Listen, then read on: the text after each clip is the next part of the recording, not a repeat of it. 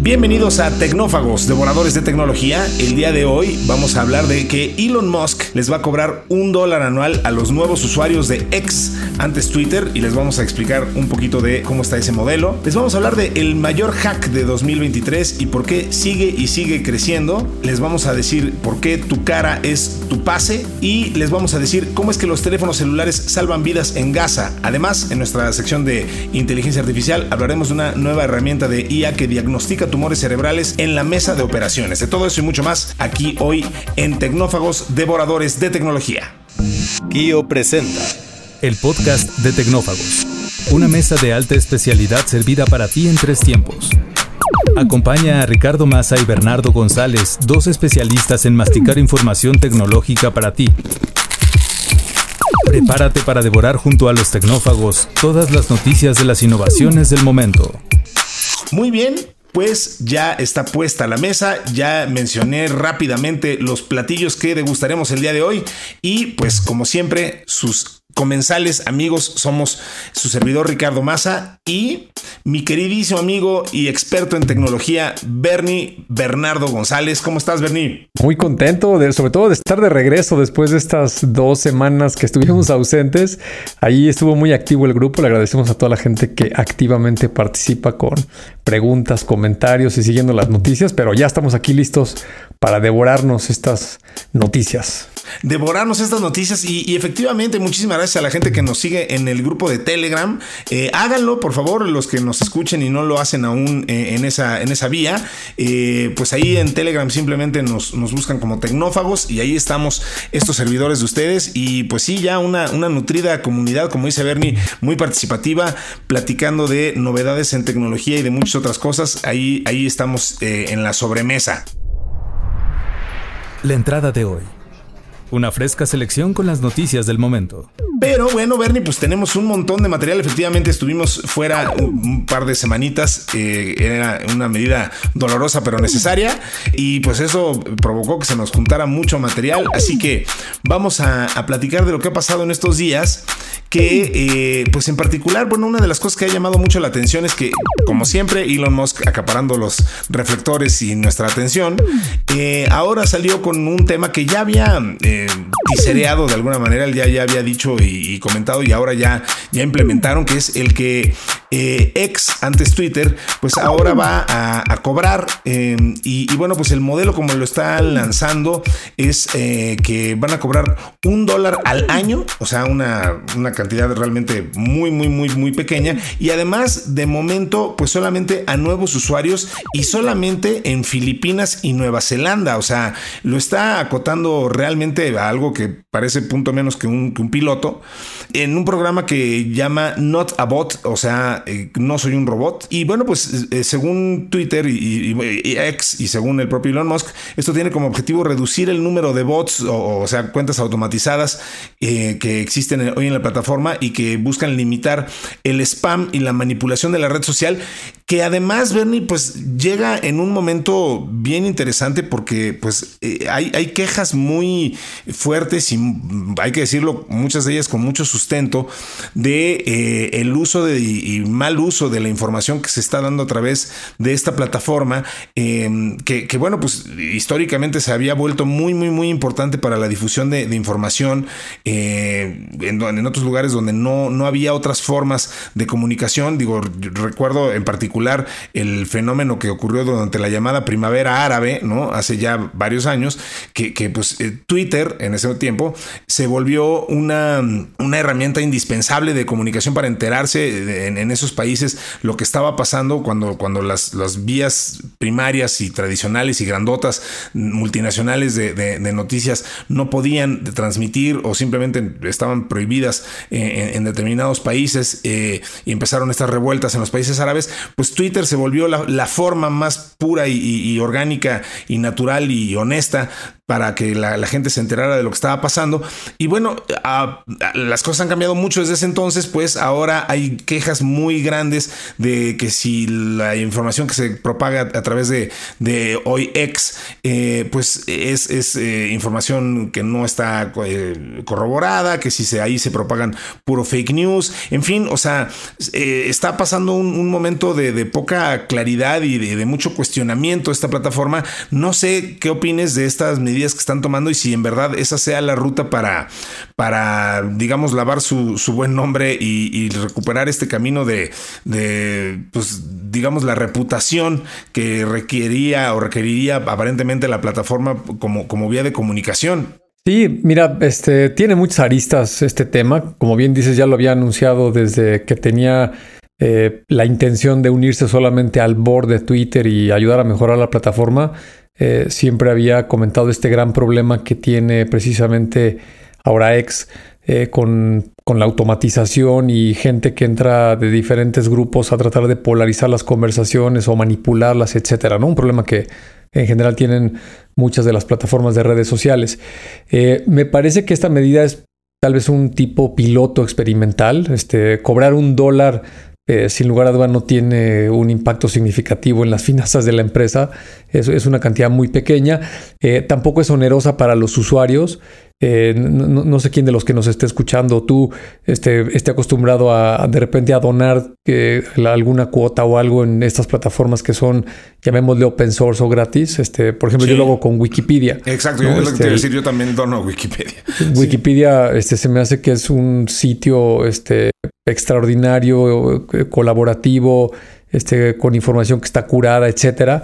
Eh, y cuando te piden ahí 100, 200 pesos, este, creo que lo hacen una vez al año, pues la verdad es que al menos yo lo, yo lo hago con gusto, ¿no? Eh, también he estado reflexionando, por ejemplo, ahora que está tan de moda el famosísimo chat GPT-4, pues puedes pensar que este es más caro, ¿no? Cuesta 20 dólares al mes, pero la verdad es que lo que ha pasado las últimas semanas con toda la funcionalidad que tiene para analizar archivos ya de muchos tipos, generar imágenes, lo que hemos hablado aquí de Dalí 3, todas esas cuestiones, la verdad es que no es nada caro y son muy, muy útiles.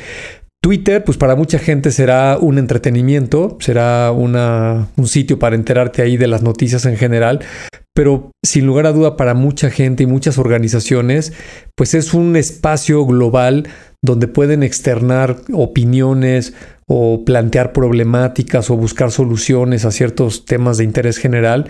Eh, y, me parece que, así como lo dice Elon Musk, es una plaza pública donde la gente puede expresar sus ideas y conversar libremente, entre comillas, porque siempre va a tener que tener algún tipo de restricción. Eh, me parece que, esta idea de pegarle un dólar anual eh, no me parece tan descabellada, ¿no? Eh, y fíjate que cosas que han estado pasando en este último par de semanas, es cierre de trimestre y muchas empresas que cotizan en la bolsa presentan sus resultados financieros y una de ellas que se relaciona un poco pues es Netflix. recordarán nuestros amigos que comentamos que en febrero de este año Netflix comenzó con un programa para eliminar eh, el, que los usuarios compartían las contraseñas, ¿no? Desde que inició la plataforma de streaming digital, eh, pues eh, Netflix lo sabía y, los usuarios también lo conocíamos, este, y le prestabas la contraseña a tu mamá, a tu hermano, a tu primo y al rato al amigo, y al rato este, con una cuenta se conectaban varias personas desde, desde diferentes lugares, ¿no? Comenzó igualito, si lo recuerdas, este, lo empezaron a pilotear, me parece que en Sudamérica, no, estoy seguro si fue en Chile o en Argentina, eh, y después lo fueron extendiendo poco a poco, y ahorita que es el cierre del tercer trimestre del año, pues nada menos y nada más que Netflix presenta un crecimiento de 8.8 millones de suscriptores, cuando mucha gente había pensado que iba a suceder lo contrario, ¿no? Que al, momento de restringirse el que los usuarios puedan compartir el password, llamémosle entre comillas, le van a quitarlo gratis, este, la gente se va a salir y ya no va a querer participar y, sucedió lo contrario, ¿no? Entonces, y, lo siguiente que hicieron fue subir los precios, por cierto, pero bueno. Eh, claro, y meter un modelo de publicidad, ¿no? Entonces, este, me parece que, esto tiene muchas aristas, ¿no? Este, eh, un, gran problema de las plataformas sociales, y tú lo has dicho muchas veces, cuando este, no, no, te cobran o no sabes cuál es el producto, pues seguramente el producto eres tú. Eres tú. ¿no? Te están comercializando a ti. Entonces, eh, aunque sea un dólar muy chiquito, pues te pone ya por lo menos en una categoría eh, donde las reglas tienen que estar mucho más claras de qué es lo que se está compartiendo. Y luego lo que ya hizo, ¿no? Con la membresía esta de Blue que cuesta 8 dólares. Eh, y seguramente saldrán otros planes para poder hacer más cosas. Eh, me parece que se va a ir ordenando, ¿no? Ahora, ¿qué, incluye este dólar que, estás pagando? Eh, no quiere decir que no vas a poder entrar a Twitter. Sí puedes entrar y ver todo el contenido. Te van a restringir. Ajá, exacto. No, no puedes crear contenido, no le puedes dar retweet, no le puedes dar like, una serie de cosas. Este, pero este, pues puedes ver el contenido, ¿no? Es como, es como ver la tele o oír el radio. Este, son medios, dos, esos dos medios son gratuitos, pero son unidireccionales, ¿no? Este, quieres interactuar, pues te va a empezar a costar, ¿no? Así es. Sí, sí, sí, está, está bien interesante los pasos que está tomando Elon Musk. Lo hemos dicho en innumerables ocasiones y no me cansaré de decirlo. Elon Musk no da pasos sin guarache, sabe muy bien lo que está haciendo, eh, tiene un plan, siempre tiene una visión a largo plazo y, bueno, pues vamos a ver hacia dónde sigue encaminando los pasos de esta, plataforma que sin duda pues sigue cambiando. tenía que cambiar, por eso también ponía yo un poco el contexto de, cómo ha ido pasando de esta época como medio romántica que ya nos tocó vivir de las redes sociales como este gran medio contestatario, revolucionario que ayudó a, insisto, a revoluciones enteras en países. Bueno, pues ahora eh, todo, para bien o para mal, pues las cosas tienen que seguir evolucionando y, pues ahora estamos viendo esta metamorfosis en una plataforma diferente eh, que la apunta a hacer esta eh, mega, esta super app, como les ha dado por llamar. veamos qué paso sigue tomando. Va a ser bien, bien, interesante seguirlo, seguirlo monitoreando. Así es. El plato fuerte cocinado a fuego lento durante la semana. Bernie, vamos a, seguirle porque hay un montón de cosas de qué platicar y esta nota en particular eh, que tenemos aquí ahorita eh, requiere muchísima atención porque es eh, tiene un aspecto bastante técnico y además, bueno, se ha hablado mucho de ella, de, este, la, infracción de Movit que sigue dando de qué hablar. Todavía ni siquiera se sabe la magnitud total del ataque. Lo que hoy sabemos es que, bueno, a ver, la, nota viene a colación porque la Comisión de Bolsa y Valores de Estados Unidos, la SEC, ha iniciado una investigación sobre la violación masiva de la herramienta de transferencia de archivos Movit de Progress Software, que ahora se estima que afectó a más de 2.000 organizaciones y expuso los datos personales de alrededor de 64 millones de personas. Eh, eh, más adelante ahí en la nota aclaran que incluso eh, en algunas vertientes, en algunos puntos, este, estamos hablando a lo mejor de 2 millones de, bebés. ahorita hablamos un poquito más de eso. Em, la parte técnica es esto, Bernie, que me encantaría que ojalá nos puedas dar un poco más de luz de esto, porque bueno, a ver, ¿En qué consistió el ataque? Pues dice eh, textualmente así, o sea, fue realizado por una eh, organización de ransomware eh, llamada Club a finales de mayo de 2023. La, infracción implicó la explotación de una vulnerabilidad de inyección de lenguaje de consulta estructurada de día cero en la herramienta. Esa parte no la entendí nada. y esto permitió que la empresa criminal, bueno, exfiltrara cantidades masivas de datos de una variedad de organizaciones. Insisto que ahí traemos como más datos, pero, pero en principio pues quisiera entender un poco más de qué, es lo que pasó con Movit y por qué pudieron accesar esta enorme cantidad de datos de tan diversas organizaciones. Sí, mira, déjame dar un poquito de contexto porque efectivamente la nota vale mucho la pena porque nos deja demasiados aprendizajes a las personas en lo individual y sobre todo a las organizaciones. Eh, esta empresa, si la visitan, eh, tiene un website activo, eh, tiene ahí un video de un minuto y medio y el atributo principal que te tratan de, de, vender y lo repiten varias veces, pues es que es una plataforma para transmitir información de manera privada, segura, confiable eh, y sobre todo está dirigida a organizaciones de misión crítica por su alto grado de confiabilidad, ¿no? Eso es básicamente la oferta de este producto, de esta empresa, eh, que se llama este Progress Software, si no me equivoco. Así es. Y, entonces, pues resulta que se los hackean, ¿no? Este, también aquí, siempre que hablamos de este tema de ciberseguridad, pues solo hay dos tipos de organizaciones en el mundo, ¿no? Las que ya se las hackearon y las que se las van a hackear. Entonces, ¿qué sucedió? Eh, esto que acabas de, decir en español, en inglés a lo mejor la gente lo identifica mucho más, es el famoso SQL Injection. Eh, es, un, ah, método de, hackear. Y, lo que quiere decir no es otra cosa más que, eh, digamos, un, sitio web eh, tiene su código HTML y por lo general detrás tiene una base de datos. Las bases de datos, la mayoría de ellas, las que son estructuradas, tienen un lenguaje de programación, la base de datos, que se llama SQL. Eh, la gente que sea más técnica o alguna vez haya tenido algún contacto en un, en un proyecto, pues son estas sentencias de create table, este, select, asterisco from tal tabla, ¿no? Este, select, asterisco from where, una condición, ¿no? Sí, sí, sí. son, son este, pues tal cual un lenguaje de, programación, dirigido para bases de datos. ¿Cuál es el problema? Que si el sitio web no tiene unas validaciones y una protección, yo puedo a través, por ejemplo, de poner un comentario en una página web, poner eh, código HTML o un código de JavaScript y la página lo puede interpretar como una sentencia de SQL y le podría lanzar una consulta a la base de datos y la base de datos me puede contestar, Correcto. aun cuando la página no está programada para hacer eso, ¿no? Eh, a grosso modo, esa es eh, la forma en que se, que se infringen eh, o se hackean estos sitios. también leí en la nota que una de las cuestiones que lo complicó muchísimo es que estos hackers llegaron a meterse a la cadena de suministro donde se empaqueta el software. Eh, la gente que nos sigue desde hace ya algunos meses en, aquí en Tecnófagos, a lo mejor recuerda un incidente que comentamos de una empresa que se llama SolarWinds, que fue muy famoso eh, porque también fue a escala global, afectó a muchísimas organizaciones. En este caso es un software de monitoreo para infraestructuras tecnológicas. Y el problema fue que al parecer una organización de hackers rusos eh, se metió a los sistemas donde los programadores eh, le están poniendo nueva funcionalidad, generan una nueva versión del, paquete del sistema y ahí le insertaron un código malicioso. Entonces sale de fábrica el código eh, como si estuviera limpio, pero ya lleva adentro el, el ¿no? El código malicioso. Entonces, estas son las cosas que, que lo hacen complejo, este, por, por, lo cual afecta a tantos millones de, de, personas y organizaciones.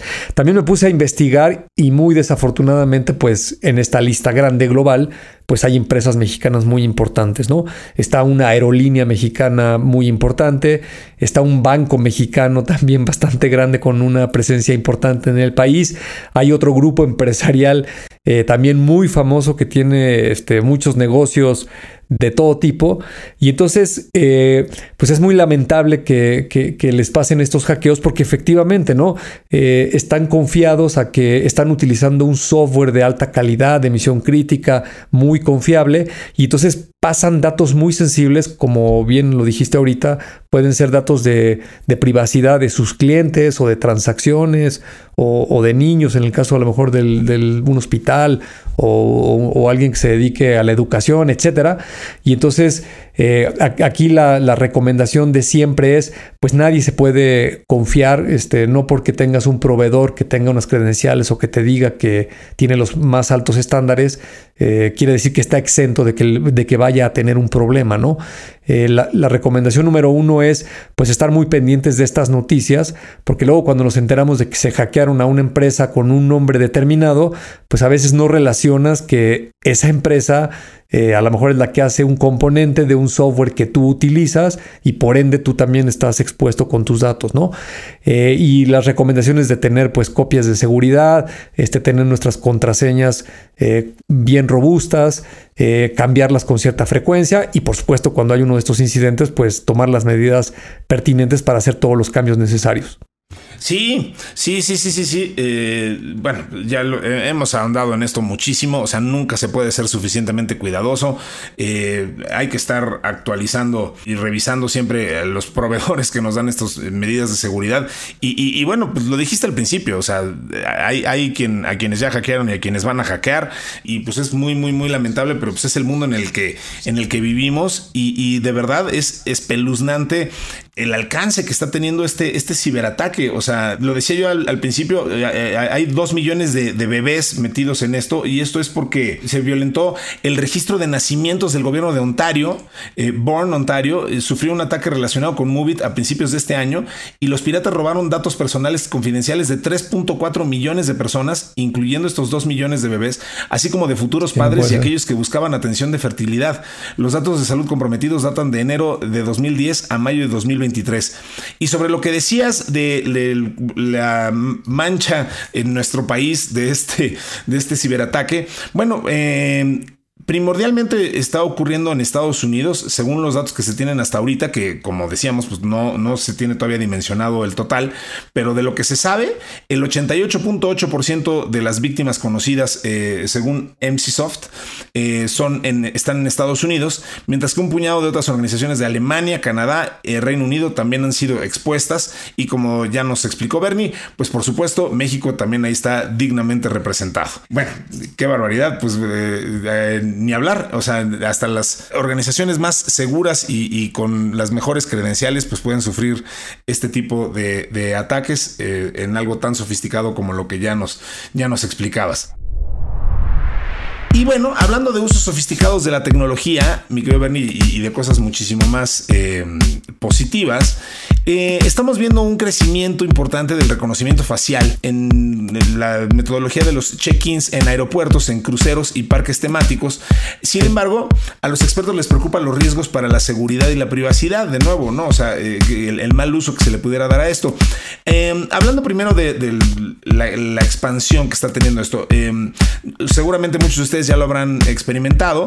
Eh, los que hayan sacado su pasaporte mexicano, por ejemplo, eh, en las últimas fechas, pues sabrán que ya tiene un componente biométrico. Esto, esto permite acelerar mucho los, los procesos de, sobre todo al regresar, por ejemplo, de un, viaje internacional. Eh, ya, ya existen estos módulos en los que con justo con reconocimiento facial se acelera el proceso. En fin, o sea, en todos lados se está viendo este crecimiento, pero como siempre, pues hay, hay una parte que puede ser preocupante que es pues justo los riesgos eh, de la seguridad y privacidad que esto puede tener. Entonces estamos viendo ahora una, una tendencia en la que eh, se, le invita a los usuarios que no quieran participar eh, en, este, en este tipo de reconocimientos a que, a que, bueno, pues que se eximan de ello y que sigan utilizando sus ingresos a estos establecimientos que mencionábamos de la forma más tradicional, ¿no? Este, y que no, no, no utilicen reconocimiento facial. Incluso entiendo, Bernie, que se puede solicitar que esto lo hagas con una imagen generada este, por computadora, por una inteligencia artificial, una forma random, para que no se utilice tu propio rostro, este, si tú así lo solicitas, ¿no? O sea, entonces, eh, vaya, el punto es que puedes elegir que no, no, no, no participar en este tipo de programas. Creo que es, como ya lo hemos mencionado también aquí, tratar de detener las olas del mar con las manos, este, no se va a poder. Eh, yo tuve la oportunidad de hacer un viaje a China en 2018 y me sorprendió muchísimo cuando fui a la estación del tren de Shanghái que los ciudadanos chinos locales entraban con reconocimiento facial haciendo girar un torniquete a la terminal de los trenes, ni siquiera este, para abordar. Entonces este, me acerqué a ver de qué se trataba y pues sí, cualquier persona que haya comprado un ticket en el proceso le, toman una imagen a su rostro y, entra muy fácilmente y lo mismo puede subirse al andén y, abordar el tren y, no tiene mayor problema, ¿no?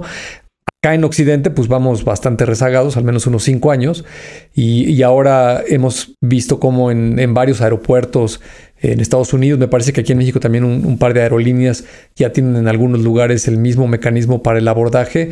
Eh, y para mí es muy claro que esto se va a ir incorporando a muchos otros negocios y casos de uso, ¿no? Eh, las credenciales eh, a las que estamos acostumbrados para identificarnos o, los documentos de, de, identidad, por así decirle, este pasaporte, carnet de identidad nacional, este, licencia, todo ese tipo de documentos, pues es una tecnología arcaica viejísima, ¿no? Tiene más de 100 años de, existir eh, y por más este, marcas impresas que le quieras poner eh, y folios eh, y protecciones este, al, papel, al plástico, pues es, es, mucho más falsificable que esta tecnología de la que estamos hablando, que es un biométrico, ¿no? De, de un rostro que tiene muchos este, más puntos de seguridad, eh, está basado en software, eh, es mucho más barato, más replicable, más escalable, tiene muchas ventajas, ¿no? Para mí, eh, creo que lo que vamos a ver hacia los siguientes años es que el banco lo va a incorporar al rato. Este, si, si, quieres pasar a la fila rápida, pues es con tu rostro, ¿no? Este, si quieres estarte ahí dos horas y hacer cola, pues pásale con, con tu credencial del INE y ahí te van a atender mucho más tardado, ¿no? Eh, si quieres ir al supermercado, si quieres sacar dinero en un cajero, este, bueno, hasta abrir el coche, ¿no? Este, la tendencia de que los automóviles tengan cámaras, eh, también parece que vamos en esa dirección eh, y tiene muchas conveniencias de seguridad, de practicidad, en fin, creo, creo que es una, una resistencia a una este, batalla ya ganada por, por la tecnología, ¿no? La, tecnología se va a acabar implementando. Totalmente, esa es, es, una batalla ya decidida y, creo que sí, sin duda e, es algo a lo que vamos a tener que enfrentar y, justo, este, más bien enfocarnos en las medidas de seguridad pertinentes para que eso no se, no se violente y, no, vaya, no ocurran malos usos de esto. Eh, al final, todos estos biométricos, eh, pues digo, son muchísimo más seguros que, que, lo que hoy conocemos. Claro, el que se violenten es mucho más escandaloso y nos genera mucho morbo, pero, pero al final estamos, e, e, es, digo, a lo mejor el ejemplo está mal aplicado, pero eh, pienso un poco en lo escandaloso que se vuelve cada vez que un coche eh, con conducción autónoma tiene un accidente, ¿no? Eh, eso aparece en todos los diarios. Claro, ya nadie se escandaliza eh, o ya no se publica en ningún lado cuando alguien choca. Y ya tenemos miles y miles de accidentes y desafortunadamente miles y miles de muertes este, por autos tradicionales. Y, pero claro cada vez que un, coche un Tesla tiene un accidente o, le falla en algo pues todo el mundo se entera. Entonces por eso la gente cree que o, hay gente que cree que, que este, tienden a fallar mucho más de lo que de lo que realmente fallan no entonces eh, es la diferencia entre un error cometido por la tecnología hay uno cometido por los humanos, ¿no? Sí, entre humanos este, estamos acostumbrados y el nivel de tolerancia es mucho más amplio, el espectro, que cuando alguien está proponiendo una tecnología nueva, disruptiva, ¿no? Este, todo el mundo va a observar y lo va a señalar este, y lo va a magnificar. Eh, por, por, eso, ¿no? Porque es disruptivo y porque es nuevo. Pero la verdad es que si lo ves en una perspectiva más amplia, eh, la tecnología, por todas las ventajas que trae, eh, va a acabar predominando en, en, muchos de estos sectores de los que hemos estado hablando, ¿no? Así es. Siempre queda un espacio para el postre. Bueno, eh, Bernie, pues un, tema que no podemos dejar de mencionar es obviamente el lamentable y terrible conflicto armado que está ocurriendo en, en, Israel, eh, particularmente en la franja de Gaza. Em, y bueno, una cuestión que está ocurriendo dentro de todo lo terrible que, está pasando ahí.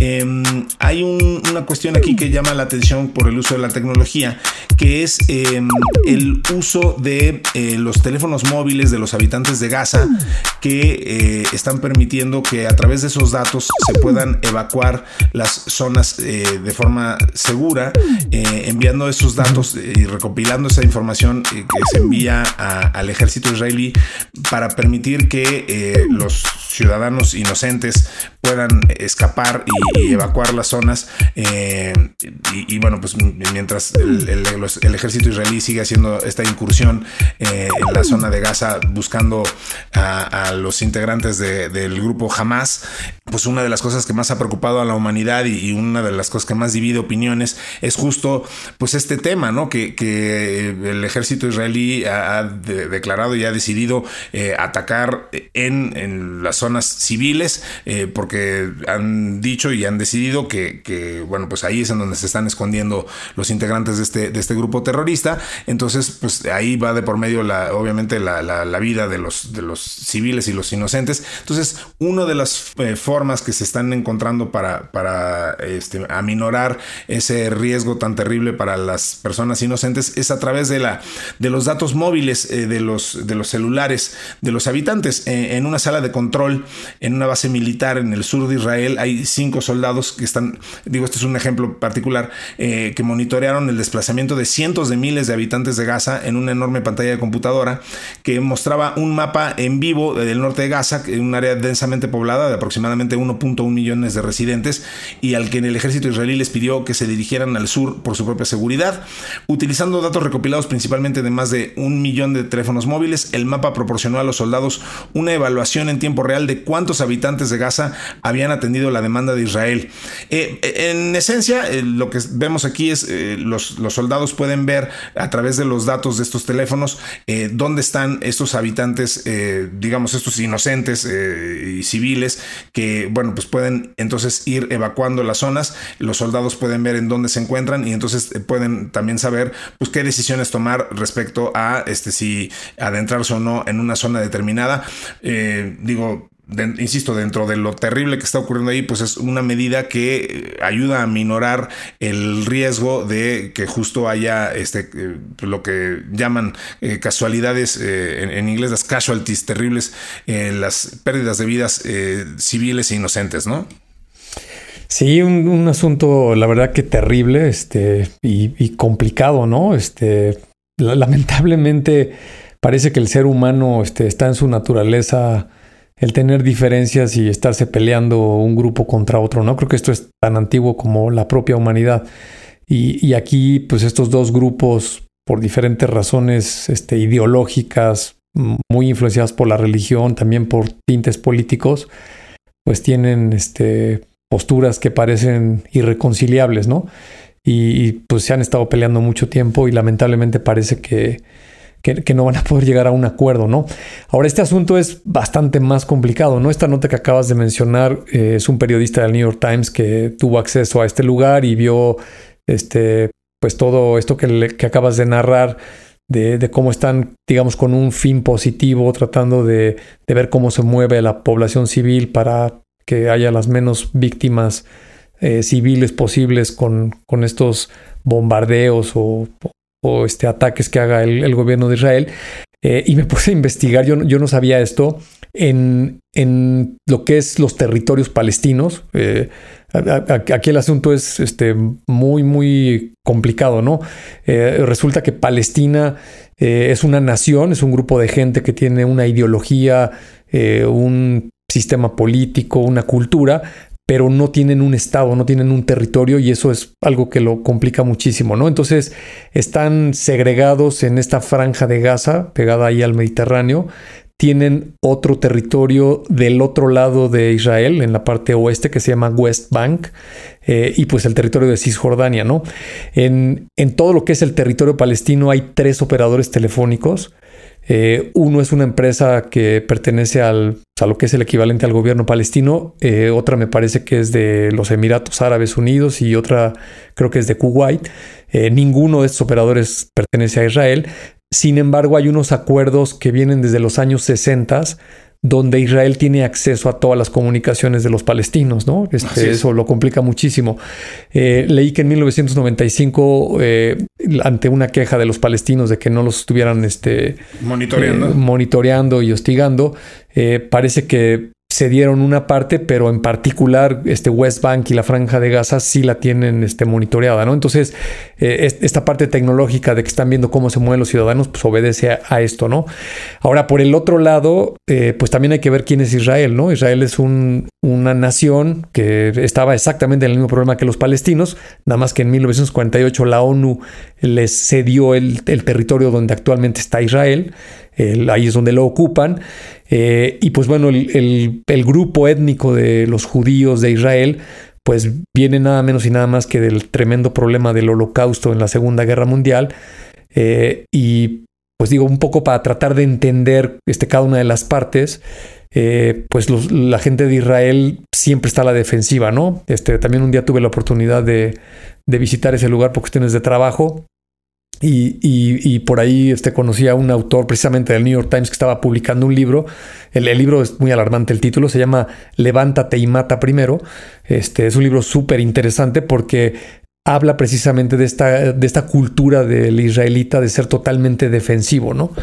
Y, y hablando de tecnología, pues este, Israel es el ejército más sofisticado del planeta o, uno de los más sofisticados. Tal vez no es el, más poderoso en términos de este número de activos, este, personas en, dadas de alta como, como militantes, pero este, son muy, muy sofisticados y de mucho cuidado, ¿no? Entonces, lo que estamos viendo, pues, es un ataque muy quirúrgico donde tienen mucha información y saben dónde están los terroristas y toda esta gente del grupo de Hamas, que al parecer los que estamos menos acá en Occidente parece que no necesariamente los palestinos este, comulgan con este grupo o están de acuerdo, pero pues sí, este, eh, eso es básicamente lo que tiene este conflicto activo eh, y ojalá pronto se, se, pueda llegar a un acuerdo, este, pronto se alcance la paz, pero sí este, se ve bastante complejo el tema, ¿no?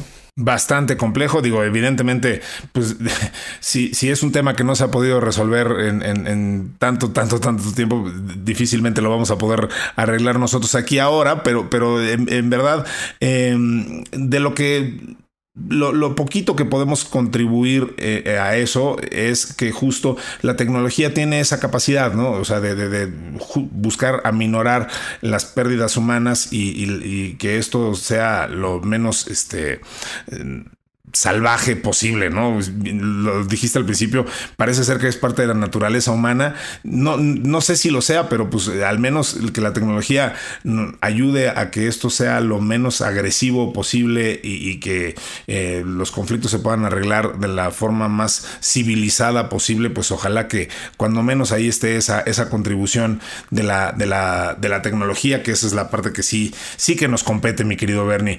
Eh, ¿qué, situación tan complicada y, que pues, nunca, nunca se entiende, nunca se ve por dónde pudiera solucionarse ¿no? el, conflicto árabe-israelí.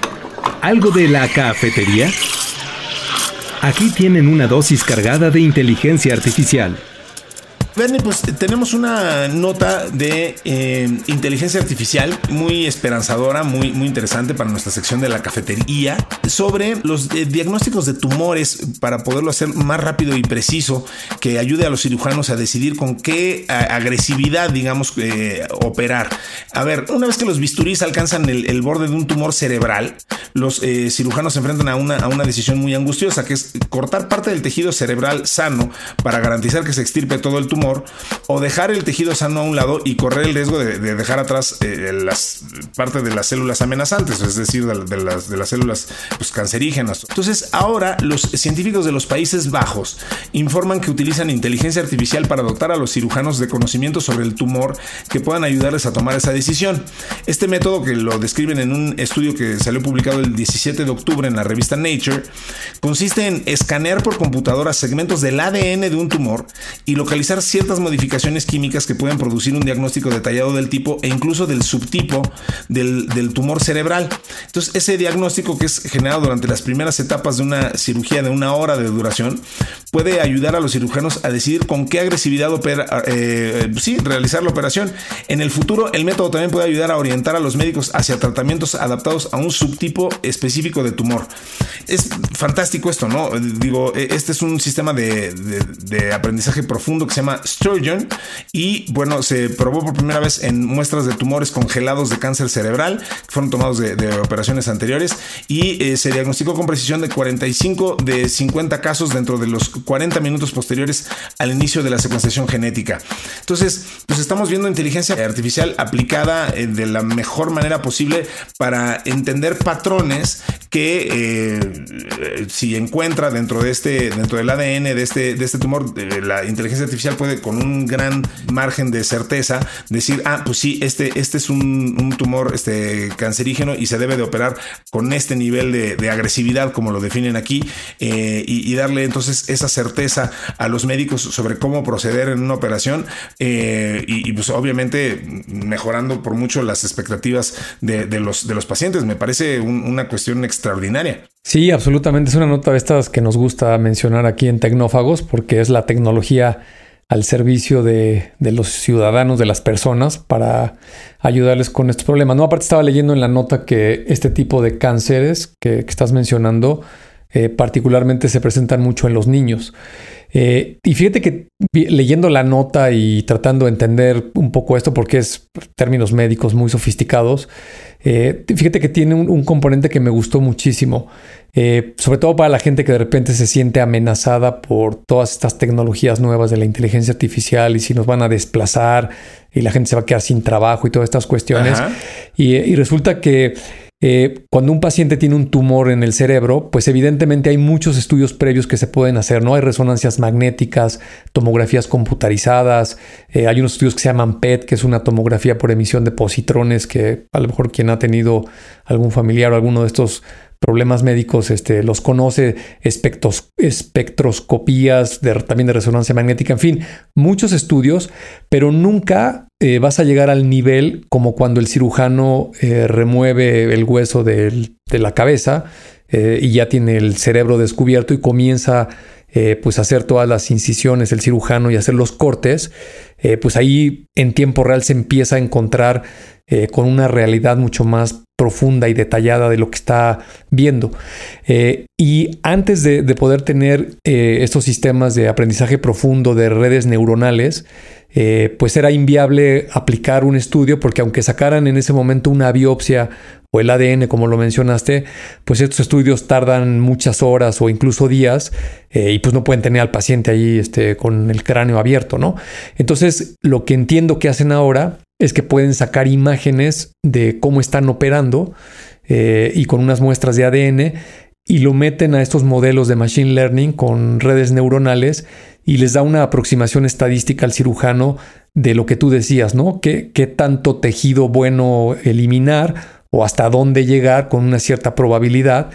Eh, y esto en lo que se traduce, pues es que los cirujanos que están operando estos pacientes con esta tecnología, pues tienen una mayor efectividad en el tratamiento final hacia el paciente, ¿no? Digamos que le pueden estirpar de una mejor manera el tumor, evitar que siga creciendo, etcétera. Eh, y, para nada estás hablando de que es, la inteligencia artificial está eliminando al cirujano o a la gente que está encargada de la salud, ¿no? Eh, digamos que es este concepto que se llama en inglés enhancement, ¿no? Está eh, incrementando las capacidades de los cirujanos para ser mucho más efectivo con los tratamientos. Así es, e, exacto. Y, qué lástima que no, de bote pronto tampoco pienso en, un, en una traducción exacta, literal de, de enhance, pero eso es exactamente lo que hace la tecnología y lo que nos gusta que haga, ¿no? O sea, le da más posibilidades, incrementa el valor del trabajo de, alguien, en este caso de, alguien tan valioso como, como un cirujano.